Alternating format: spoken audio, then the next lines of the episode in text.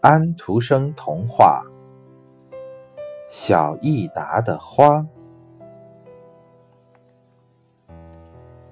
跳得太累了，所以今天早晨就没精神了。小益达听了大学生的解释，觉得很新奇，但有点不相信，就问。难道花儿会跳舞吗？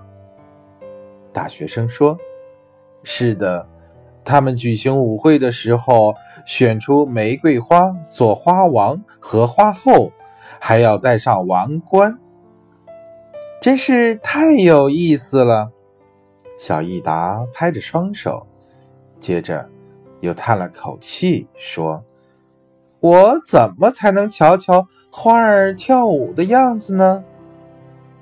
大学生就教给了小益达一个方法：在半夜的时候，站在窗前朝外边望一眼，就能看见花儿们的舞会了。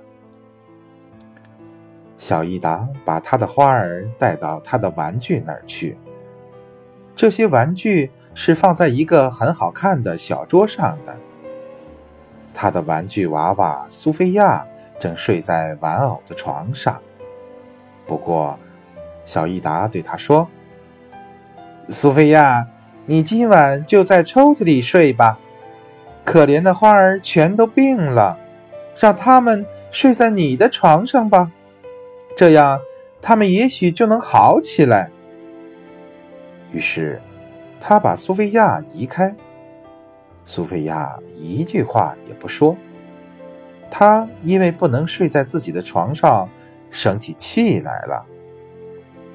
半夜里，小益达醒了，他好像听到外边的房间里有人在弹钢琴，弹得很动听，很轻柔。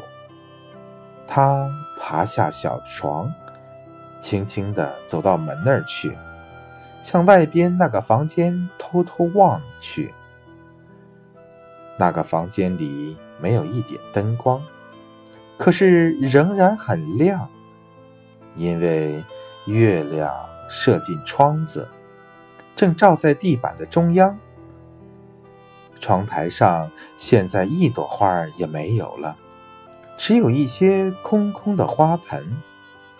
各种花儿在地板上翩翩起舞，它们把绿色的长叶子连接起来，扭动着腰肢，是那么的娇美。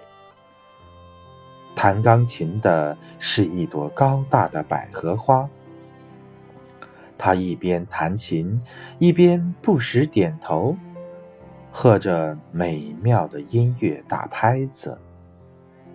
没有一朵花注意到小益达。一朵蓝色早春花走到那个玩偶床的旁边。那些正躺在床上生病的花儿马上站了起来，向别的花儿点着头，表示他们也想跳舞。这时，苏菲亚从抽屉里钻出来，也加入了舞会。所有的花儿都手牵着手，在它周围形成了一个圆圈。现在，苏菲亚可高兴了。她告诉他们，随时可以用她的床，即便她自己睡在抽屉里也不要紧。可是花儿说：“我们从心里感谢你，不过明天我们就要死了。”请你告诉小益达，叫他把我们葬在花园里。那只死去的金丝雀也是躺在那儿的。到明年的夏天，我们又可以醒来，而且会长得更美丽。